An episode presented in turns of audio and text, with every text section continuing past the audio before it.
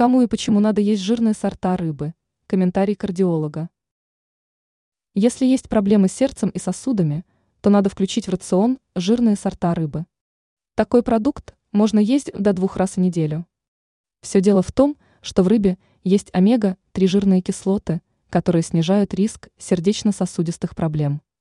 Поэтому стоит добавить в свое меню форель, сельдь, сардины, макрели. Также полезен лосось. Важно отметить, что во время готовки блюд из рыбы надо отказаться от добавления масла или жира, чтобы избежать увеличения содержания насыщенных жиров, которые могут только навредить здоровью.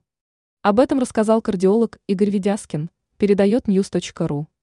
Специалист в беседе с журналистами добавил, что при таких недугах противопоказаны соленые продукты. Он напомнил, что в соленой рыбе много натрия, который задерживает жидкость в организме, приводит к проблемам с давлением, провоцирует отеки. Ранее мы рассказывали, как приготовить рыбу на пару.